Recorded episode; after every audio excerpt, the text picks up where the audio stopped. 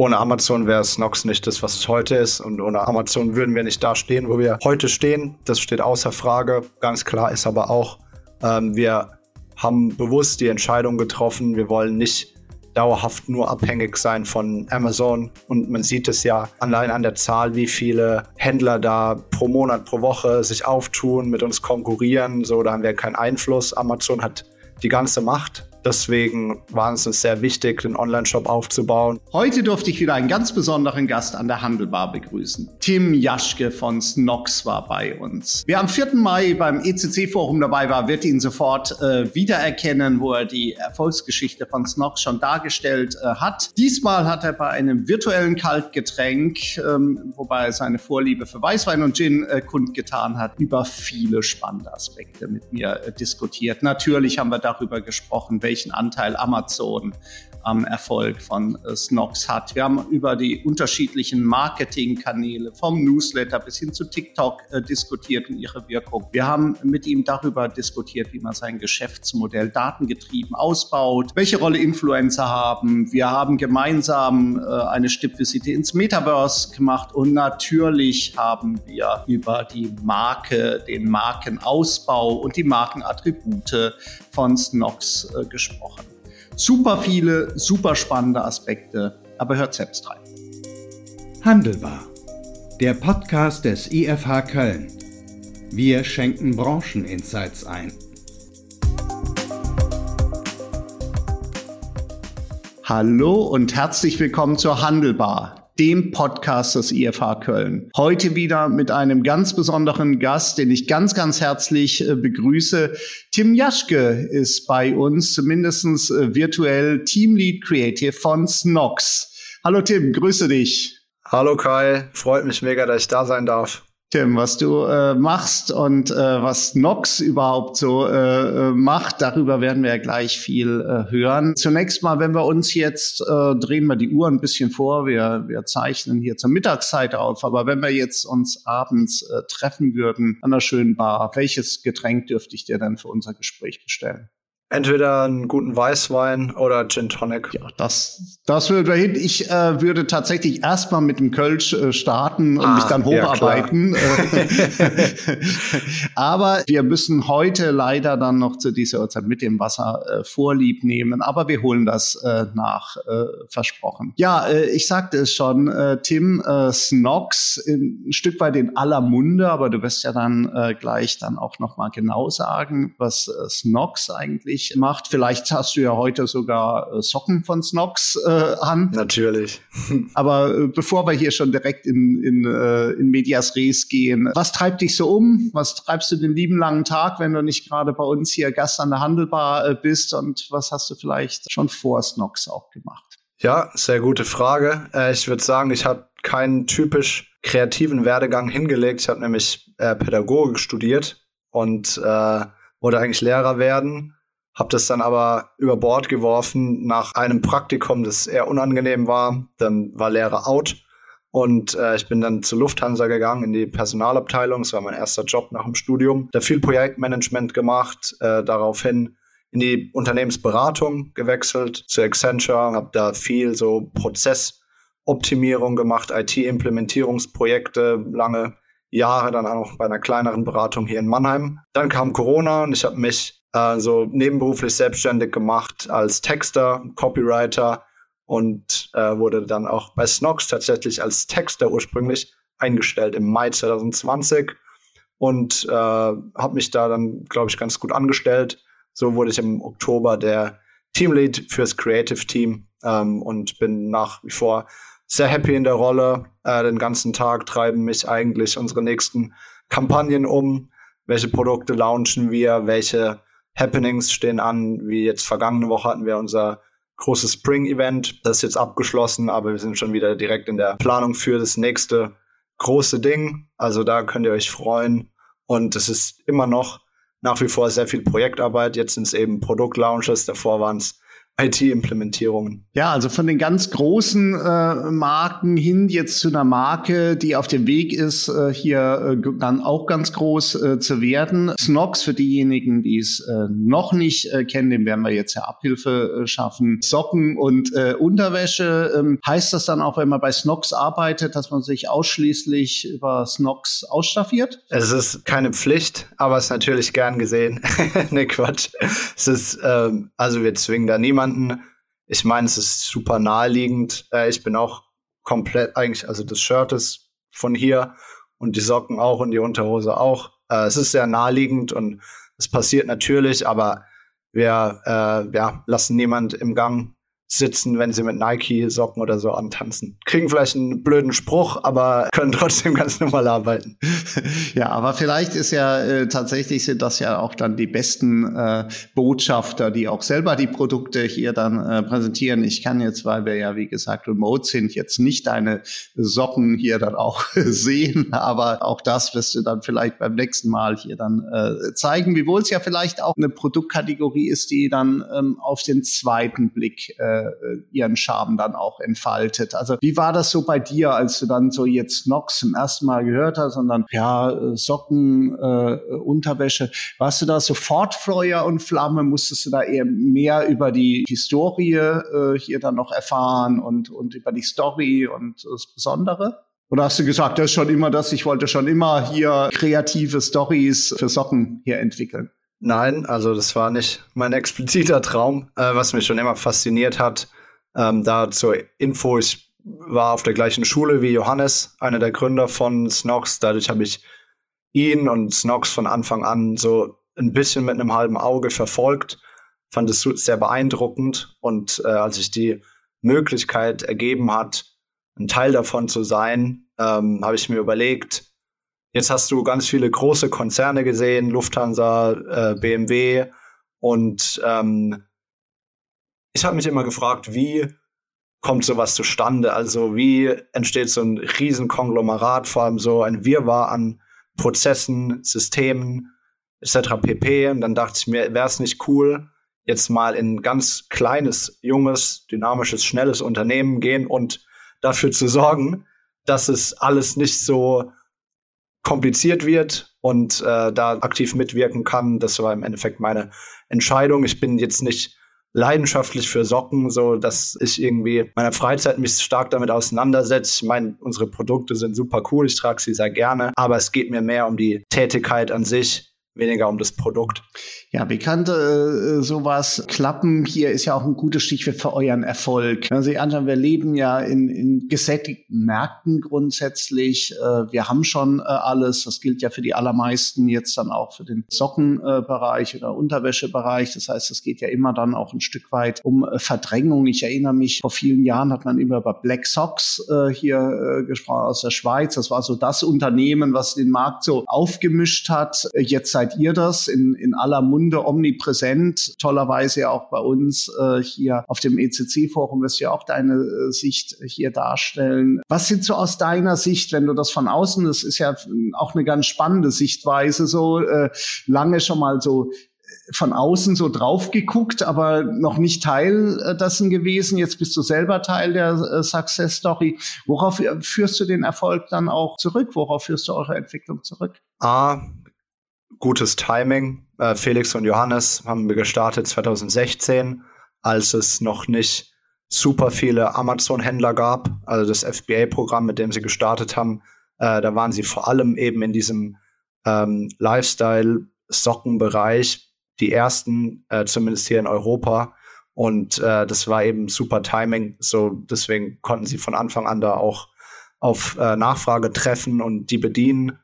Dann zweiter Punkt, voller Fokus. Also Felix und Johannes haben sich Anfang an ja da richtig reingefuchst und sich damit auseinandergesetzt, okay, wie kann ich es nicht nur auf Amazon verkaufen, sondern das Listing optimieren, wie schreibe ich die Bullet Points, wie nenne ich das Produkt auf der Seite, so dass es möglichst viele Leute finden.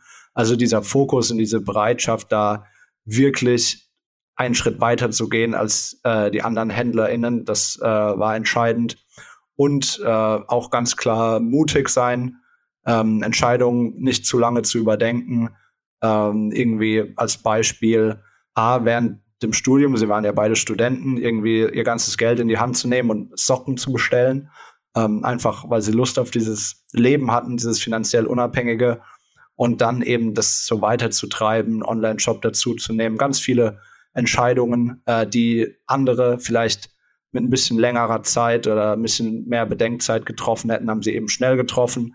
Und äh, so die drei Faktoren würde ich äh, benennen wollen. Super spannend. Jetzt äh, sprachst du ja als allererstes ähm, Amazon an. Sicherlich für die erste Phase ja äh, ganz zentral. Und ich denke, da wirst du mir zustimmen, der Erfolg wäre ja wahrscheinlich ohne Amazon jetzt so auch nicht denkbar äh, gewesen. Nach unseren Studien auch schon 53 Prozent Marktanteil jetzt äh, Amazon mit der Plattform und gerade der Marketplace, der ja auch sehr, sehr stark äh, weiterhin äh, wächst. Aber jetzt kommst du ja in einer Phase dazu, wo ja die Marke ja durchaus schon eine, eine hohe Sichtbarkeit hat wo ihr schon den Kundenstamm äh, hier dann auch habt. Siehst du da auch schon die Verschiebungen äh, oder sagen wir so, wie abhängig seid ihr jetzt noch von Amazon oder gehen die Leute jetzt doch einmal bei euch die Socken bestellt und dann gehen die danach eh in euren Online-Shop rein? Wie siehst du das jetzt so, Abhängigkeit Amazon und Deutung Amazon als Vertriebskanal?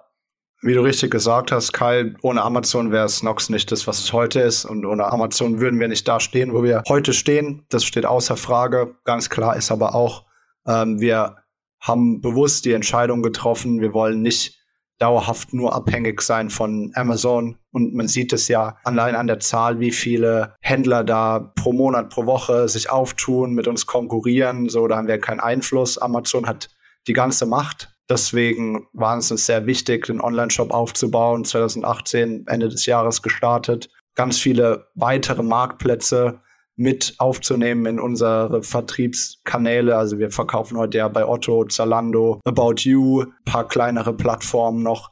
Und äh, dieser Omnichannel-Ansatz ist im Endeffekt äh, das, was wir als notwendig erachten. Jetzt letztes Jahr tatsächlich war zum ersten Mal der Online-Shop auch äh, im Umsatz vor den Marktplätzen. Also das ist ein toller Erfolg für das Online-Shop-Team. Ja, äh, Glückwunsch, äh, absolut. Das, äh, das ist ja der Traum von jedem, der, der über die Plattformen dann beginnt, dass er mal diesen Shop äh, so stark hochziehen kann. Wahrscheinlich auch eine, Frage der Markenstärke, die man hier aufgebaut hat. Jetzt werdet ihr ja zunehmend auch über die Markenstärke vielleicht ja dann auch Lifestyle-Produkt. Also du sprachst eben von Omnichannel-Ansatz. Wir sehen es ja bei vielen Online-Händlern, Zalando hast du angesprochen, dass sie durchaus dann auch immer wieder unterschiedliche unterschiedliche äh, stationäre Konzepte, so ein kleiner Flagship-Store, wo man vielleicht irgendwie seine Marke dann nochmal äh, emotional auch aufladen kann. Ist das auch so eine Idee, dass man sagt, gut, okay, eigentlich könnte für uns so ein, so ein stationärer Touchpoint könnte auch Sinn machen? Sind wir noch sehr vorsichtig damit, da bin ich ehrlich, ähm, weil wir daran glauben, wie ich zu Beginn sagte, ein Erfolgsfaktor von Snox war immer Fokus. Und ich glaube, äh, wir haben im Online-Bereich mit verschiedenen Marktplätzen, mit verschiedenen Online-Marketing-Vehikeln noch so viel Potenzial, online mehr zu verkaufen, dass wir uns bewusst erstmal darauf fokussieren. Ich würde es nicht ausschließen wollen, das tun wir nicht. Aber ganz klarer Fokus ist bei uns aktuell noch online. Klare Aussage, danke äh, dafür, ähm, äh, Tim. Gehen wir mal weg vom Sales hin zum äh, Marketing. Was wisst ihr über eure äh, Zielgruppe? Wie definiert ihr eure Zielgruppe und wie stark versucht ihr vielleicht auch eure Zielgruppe äh, hier dann auch zu erweitern?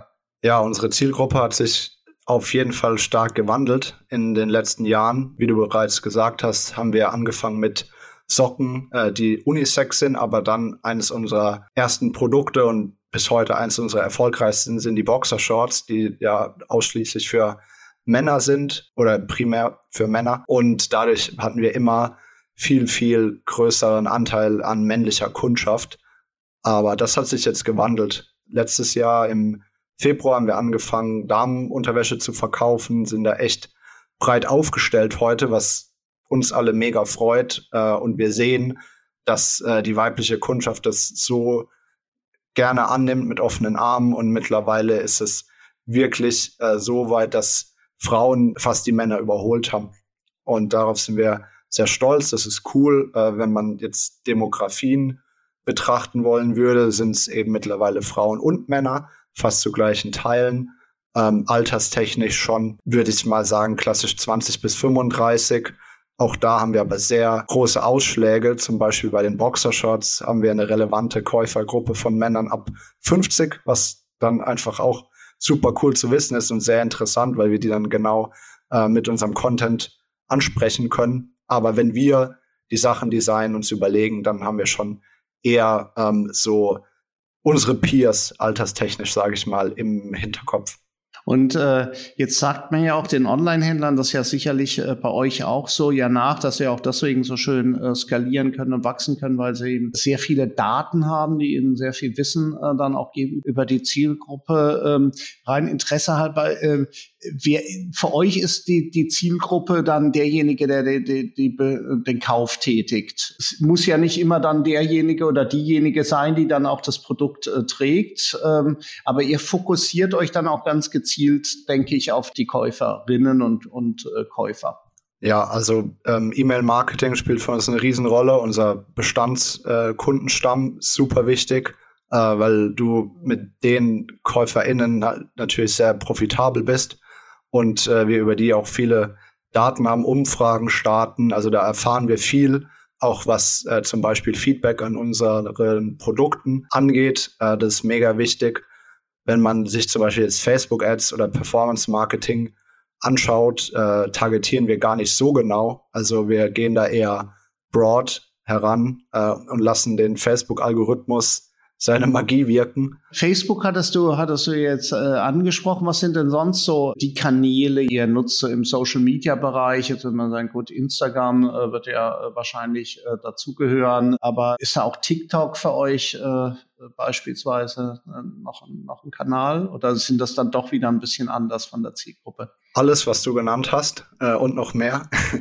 Facebook Ads war so das erste, was wir richtig intensiv betrieben haben und was bis heute eine riesige Stütze ist für unseren Online-Shop. Worauf wir stolz sind, ist, dass wir auch Influencer-Marketing doch noch aufbauen konnten, obwohl wir damit erst Ende 2020 gestartet haben, wo man denken könnte, okay, so die goldene Ära verpasst, äh, aber es funktioniert gut für uns und äh, wir machen da große Fortschritte. Es ist ein sehr relevanter Kanal geworden. Äh, TikTok machen wir auch äh, große Fortschritte und haben äh, sehr hohe Erwartungen daran, beziehungsweise sehen darin ein großes Potenzial für die Zukunft.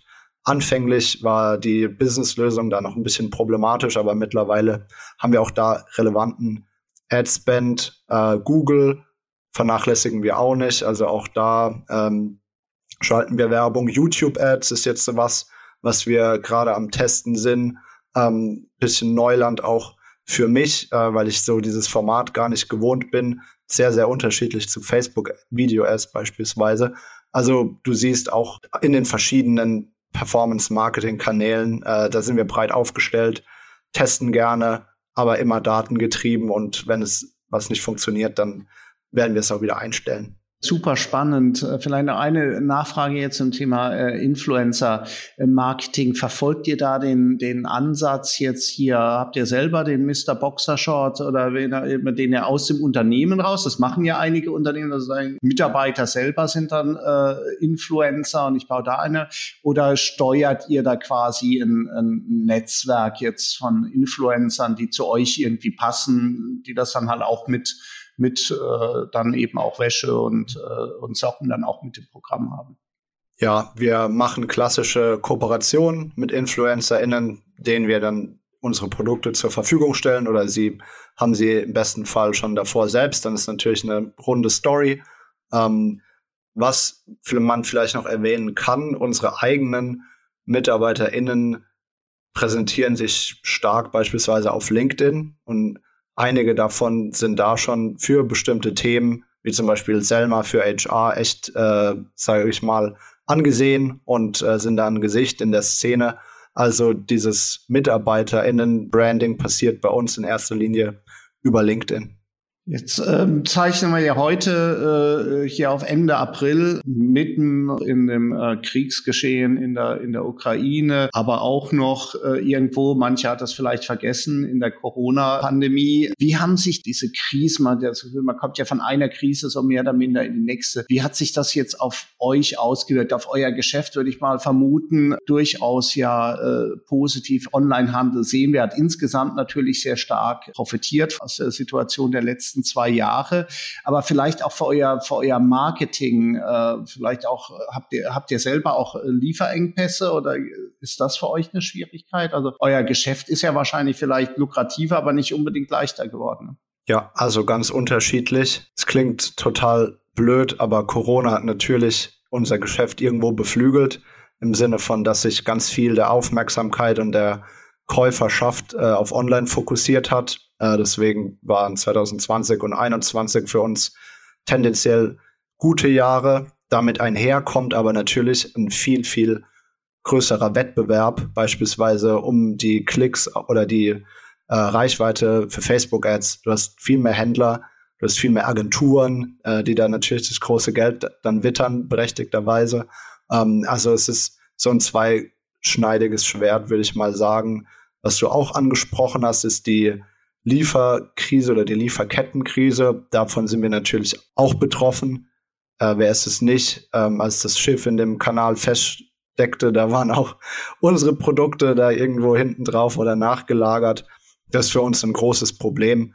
Ein, mit einher geht ja auch ein extremer Anstieg äh, des Rohstoffpreises, zum Beispiel Biobaumwolle, welche wir benutzen für unsere Produkte, ist unglaublich durch die Decke gegangen, äh, preislich gesehen. Und ja, da Maßnahmen, die wir dagegen ergreifen, sind beispielsweise Preiserhöhungen haben wir durchgeführt, äh, die letzten Jahre nicht flächendeckend, aber bei gewissen Produkten, wo es eben Sinn oder wirtschaftlich auch notwendig war. Wir stellen uns viel breiter auf, was die Performance-Marketing-Kanäle angeht, äh, wollen nicht mehr nur auf Facebook äh, da uns abhängig machen. Also alle diese Punkte betreffen uns definitiv. Auch der Krieg hat sich ausgewirkt auf allgemein so E-Commerce, würde ich sagen, ist so in einer kleinen Depression aktuell äh, durch die Bank. Plus auch äh, Facebook-Ads beziehungsweise die Performance-Kanäle haben da ähm, gelitten und auch organisch. Also was ja einfach nur sinnvoll und in dem Sinne ja dann auch gut ist, dass eben die Reichweite für viel, viel wichtigere Themen reserviert war und äh, eben ja nicht zum Abverkauf von Socken. Also ganz klar. Also große, große Herausforderungen und wir wissen alle noch nicht so genau, wie sich dann äh, die Veränderungen jetzt bei der Kaufkraft ja dann vielleicht auch auswirken äh, äh werden. Für euch wahrscheinlich ein größeres Risiko, vielleicht auch für klassische Produzenten in dem Bereich, weil ihr ja jetzt, äh, sag ich mal, durchaus ja auch mal inspirieren könnt, durchaus mal ja auch einen Impulskauf. Ich, ich warte wahrscheinlich ja bei euch als als Kunde jetzt nicht zwangsläufig drauf, dass die alten Socken kaputt sind, um mir dann wieder neue oder die, die Boxershorts dann äh, äh, zerfleddert, äh, um, um wie das neue Produkt äh, zu kaufen. Und das sind ja dann auch Käufe, die wahrscheinlich ein Stück weit aus eurer Sicht auch davon abhängig haben, wie locker sitzt äh, das Geld dann auch im Portemonnaie. Ja, äh, und auch da äh, ganz klar war es so wichtig, äh, mehr Darmprodukte mit ins Portfolio zu nehmen, weil die einfach emotionaler sind. Ja, also es macht so einen Unterschied, ob du eine Werbekampagne machst für, I don't know, Retro-Socken, also hohe Tennissocken einfach nur in weiß oder bunte, jetzt haben wir wundervolle Farbkollektionen rausgebracht, äh, orangefarbene Damen-Tangas mit Spitze. Also das ist komplett unterschiedlich und da passieren dann auch eher diese Impulskaufe im Vergleich zu unseren Anfängen mit den Socken und äh, den ganz basic Unterhosen. Ja, also da hört man dann auch schon doch die Begeisterung für die Produkte äh, raus. Das ist das ist gut, äh, äh, Tim. Jetzt haben wir ja über so die die etablierten, wir haben gar nicht gesprochen, Newsletter. Macht ihr sowas überhaupt? Ja, also wie gesagt, E-Mail Marketing für uns großes Thema. Unsere Bestandskunden, die bespielen wir mit A Informationen über uns, News, aber auch äh, natürlich jede Woche mit äh, den Produkten, die wir in den Fokus stellen wollen. Also ihr bedient die etablierten Online-Kanäle, so wie TikTok, die noch gar nicht so weit äh, etabliert äh, sind. Wenn wir so jetzt auf so ein Thema gucken wie äh, Metaverse, seid ihr schon, seid ihr schon im Metaverse? Ist es für euch ein Thema schon, dass ihr euch damit beschäftigt, ob man da nicht vielleicht auch Kundinnen und Kunden adressieren kann? Thema ist es definitiv. Wir hatten auch im Februar da eine Veranstaltung gemacht, beziehungsweise ein All-Hands-Meeting im Metaverse, einfach um mal die Kapazitäten oder vielleicht auch die Grenzen zu testen. Also schaffst du es wirklich, 50 Leute äh, da drin ein effizientes Meeting abhalten zu lassen und es hat gut geklappt. Muss aber auch sagen, wir waren tatsächlich mit Figürchen dann im Avatar, mit Avatar im Me Metaverse waren, glaube zehn Leute und der Rest war dann über Screen zugeschaltet, quasi äh, stille Beobachter. Und ich war einer der Menschen mit Avatar, das war schon cool. Also ich sehe definitiv einen Use Case für kleinere Meetings, zehn Personen maximal, ähm, aber jetzt nicht für so Großveranstaltungen. Zumindest hatten wir vielleicht dann dafür die falsche Oberfläche oder das falsche Setting gewählt. Aber es ist wirklich ein spannendes Feld. Ich glaube, ehrlicherweise aber die Business Use Cases im Sinne von Meetings, Präsentationen sind gar nicht mal die spannendsten. Ich bin äh, in engen Austausch immer wieder mit Freunden. Einer ist Architekt. Für ihn ist das super relevant, eben einfach Wohnungsbesichtigung oder Modelle von Gebäuden dort abzubilden, was super, super cool ist und so viel Arbeit spart. Kunst ist interessant. Ähm, ja, also ich glaube wirklich, da gibt's coolere Use Cases als den Business Use Case, den haben wir aber schon getestet und für gut befunden, kann ich sagen. Ja, das äh, wird ganz spannend. Ja, wir werden ja auch, äh, bin ich mal gespannt, was du für einen Avatar hast. Die werden wir auch haben beim ECC-Forum. Da sehen wir uns ja dann auch als Avatare äh, wieder. Jetzt sagen ja manche, gut, alles das mit diesen, äh, mit diesen Online-Themen, äh, auch die klassischen Videokonferenzen, aber bis hin dann eben zum Metaverse, das wird natürlich jetzt schon auch ein bisschen äh, wieder an, an Relevanz verlieren, wenn jetzt so die Kontaktbeschränkungen fallen, wenn die Leute auch wieder irgendwo doch auch vielleicht in, in die persönlichen Meetings jetzt äh, stärker reinkommen. Äh, wie, wie siehst du das ähm, jetzt auch gerade vielleicht nach den Erfahrungen, die du da äh, schon gemacht hast im, im, im Metaverse? Wird sich der Mix dann doch anders äh, wieder zusammensetzen nach der äh, Pandemie? Oder wird's doch wieder, haben diejenigen, die sagen, naja gut, ein bisschen, das steckt so tief in uns drin, wir wollen uns sehen, wir wollen uns persönlich, aber es wird äh, doch wieder relativ ähnlich wie früher. Schwer zu sagen, äh, auch da unterschiedlich. Ich glaube, was nicht wiederkommen wird, äh, ist dauerhaft fünf Tage die Woche im Büro zu verbringen. Äh, da sind einfach die Vorteile von Homeoffice zu offensichtlich und äh, gab genug Beweise über die letzten zwei Jahre, dass das super funktioniert ähm, genau wie Geschäftsreisen, wird, glaube ich, einfach nicht mehr in dem Maße wiederkehren, wie wir es gesehen haben. Ein Ding sind Konferenzen, äh, wie jetzt zum Beispiel im Mai irgendwie OMR-Festival, äh, das dann wieder vor Ort stattfindet. Ich glaube, da wird die Freude riesengroß sein und äh, das wird wieder in dem Maße zurückkehren, wie es davor war, wenn nicht sogar noch größer, zumindest in den ersten Jahren. Aber flächendeckend wird sich, glaube ich, doch mehr virtuell abspielen. Ob das jetzt im Metaverse ist, ob das schon so weit ist, so ausgereift. Ich meine, äh, wir hatten die Oculus-Brillen äh, von Facebook beispielsweise und es war dann schon auch so, dass der Akku noch äh, vielleicht nach zwei Stunden dann äh, den Geist aufgibt. Also da gibt es noch ein paar Schwierigkeiten, die man erstmal äh, in den Griff bekommen müsste, bevor man es wirklich flächendeckend als die neue Realität irgendwie ansieht. Ja, und äh, vielleicht wird, wirst du mir, glaube ich, nicht widersprechen. Auch hier ist es, äh, wie so oft, wahrscheinlich gar keine Frage des äh, entweder oder, sondern das sowohl als auch und äh, dass man, dass man hier einfach differenzierter auf die auf die Themen äh, draufschaut. Differenzierter, wenn wir wenn wir nach äh, nach vorne dann auch schauen, werdet ihr euch ja wahrscheinlich dann auch entwickeln hin zum Kunden, also auf dem Wissen, was ihr über die Kundin habt. Vielleicht lass uns noch mal auf den Punkt zurückkommen. Wisst ihr zum Beispiel, ob die Kundinnen und Kunden, ob die das für sich einkaufen, ob sie das für, für ihren Partner äh, vielleicht dann auch einkaufen? Du hast ja schon ein bisschen Feedback äh, hier dann auch angesprochen, was ihr kriegt. Wisst ihr über die Motive, warum Snox und warum nicht ein anderes Produkt von den äh, Konkurrenten? Wie viel wisst ihr dann auch wirklich im Detail über die Abverkaufszahlen und, und äh, sag ich mal, über die Performance, die man on-site und off-site hier dann auch macht, äh, dann auch hinaus? Also ähm, wir kriegen alles, was, sage ich mal, Wiederkaufsrate, welche Produkte, Anzahl, diese Daten bekommen wir automatisch äh, ja durch das System geliefert.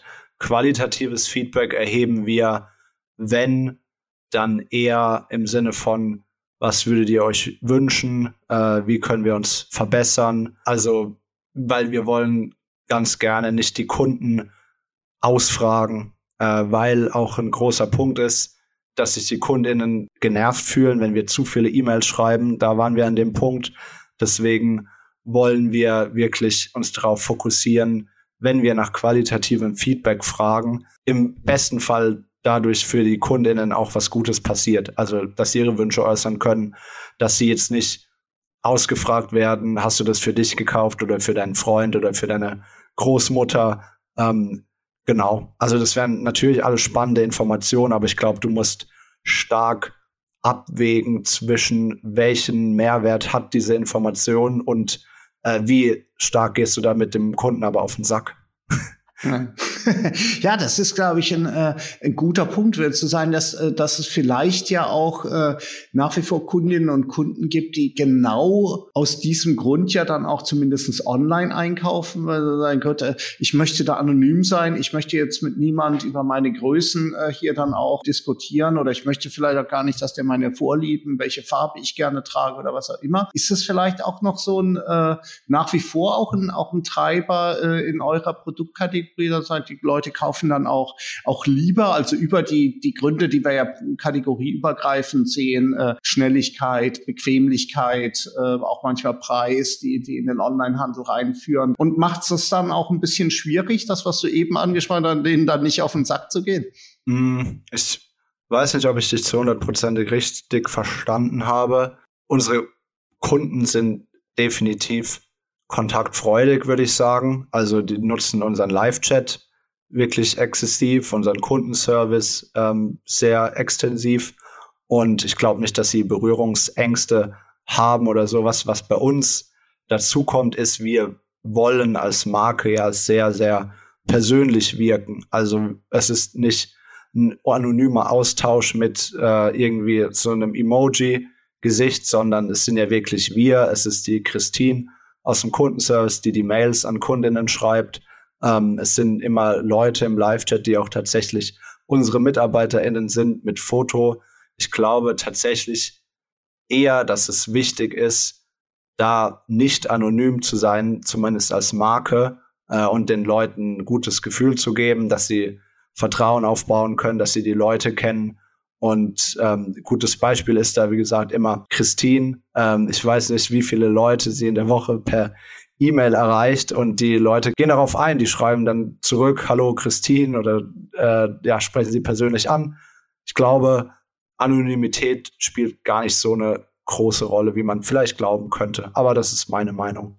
Wir müssen leider schon so ein bisschen auf die, auf die Zielgerade ähm, einbiegen, ähm, wenn wir mal eu eure Wachstumspotenziale uns noch, noch anschauen, so abschließend. Ähm, ihr seid super gewachsen in den letzten Jahren, ihr habt das sicherlich auch ehrgeizige Ziele. Ich weiß nicht, weiter da, äh, dazu was sagen kannst für die nächsten Jahre. Was sind denn so, so Hebel? Also du hast ja schon drüber gesprochen, Ausweitung der Produktkategorie war ein großer Hebel, jetzt hin zur Damenwäsche. Ähm, geht die über die Produkte? Dass man sagt, gut, okay, dann, wenn ich das hier mache, dann kann ich ja auch mal äh, über T-Shirts und dann bin ich vielleicht dann auch schon bei einer Bluse oder ich kann noch eine Handtasche oder was auch immer. Ist es, ist es über Produktkategorien? Habt ihr, seht ihr auch Internationalisierung beispielsweise als Hebel ähm, hier an? Oder wo, wo, wo soll das Wachstum äh, äh, herkommen? Gute Frage. Äh, die haben wir uns natürlich zu Beginn des Jahres auch schon gestellt. Es sind im Endeffekt drei Hebel, würde ich sagen. A, Internationalisierung, wie du richtig sagst. Ähm, Gerade bei den Marktplätzen ist es relativ einfach, neue äh, Länder dann dazuzunehmen. Auch im Online-Shop wollen wir anfangen jetzt noch in mehr Ländern. Da sind wir aktuell in äh, Schweiz und Österreich. Da wollen wir weitere Länder hinzunehmen.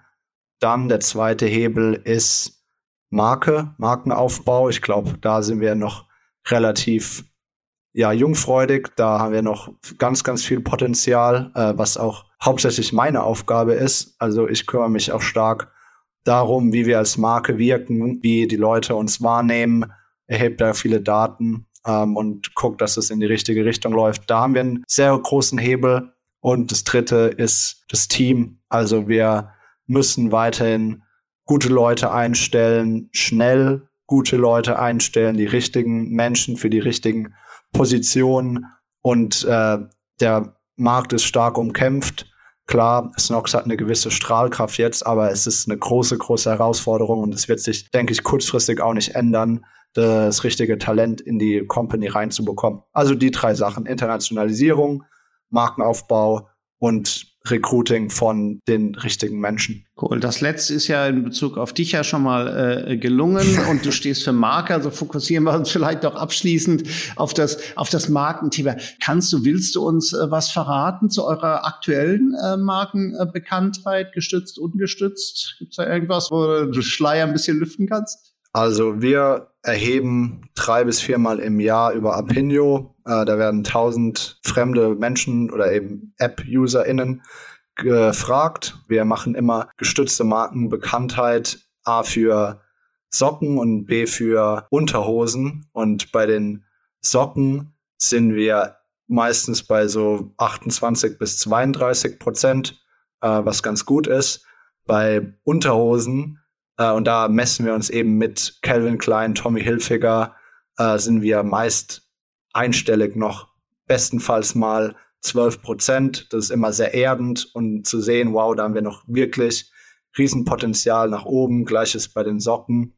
Viel äh, interessanter ist aber auch da immer, was die Leute mit uns ja verbinden, so wie die Marke wirkt. Da kommen dann so Sachen wie einfach und auch persönlich, was uns ja freut, weil wir das wollen, aber sehr stark merkt man, dass die Leute uns noch über unsere Produkte äh, definieren, also sportlich, jung, qualitativ hochwertig und wir würden ganz gerne, dass sich der Markencharakter da noch äh, stärker einbringt. Wir wollen leidenschaftlich sein, wir wollen mutig sein, wir wollen auch individuell sein, äh, weil wir natürlich für alle Menschen da sein wollen. Und das ist die große Herausforderung, eben von diesen produktbezogenen Eigenschaften jetzt wirklich die Leute dazu zu bringen, das mit der Marke in Verbindung zu bringen, was wir auch jeden Tag hier bei unserer Arbeit leben. Super spannend. Da waren ja jetzt ja auch schon viele, äh, viele Aspekte drin, die man noch weiter vertiefen äh, könnte.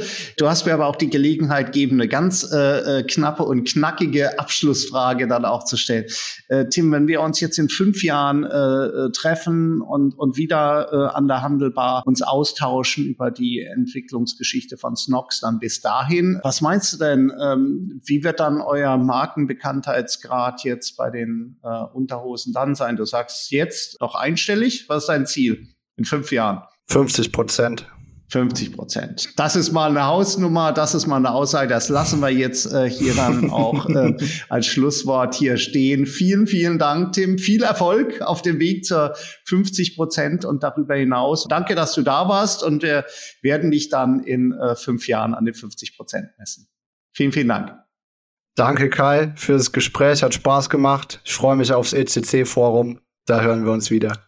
Das war die heutige Handelbar mit Tim Jaschke, äh, der bei Snox die Marke auf- und ausbaut. Viele spannende Aspekte rund um das Thema Socken und Wäsche mitgegeben hat. In 14 Tagen sprechen wir dann mit Christina van Dorp über das spannende Thema Glas, Porzellan und Keramik und wie stellt sich der Handel der Zukunft auf. Bis dahin wünsche ich euch alles Gute und wie immer gilt, bleibt gesund, erfolgreich und zuversichtlich. Tschüss aus Köln, euer Kai Hudetz.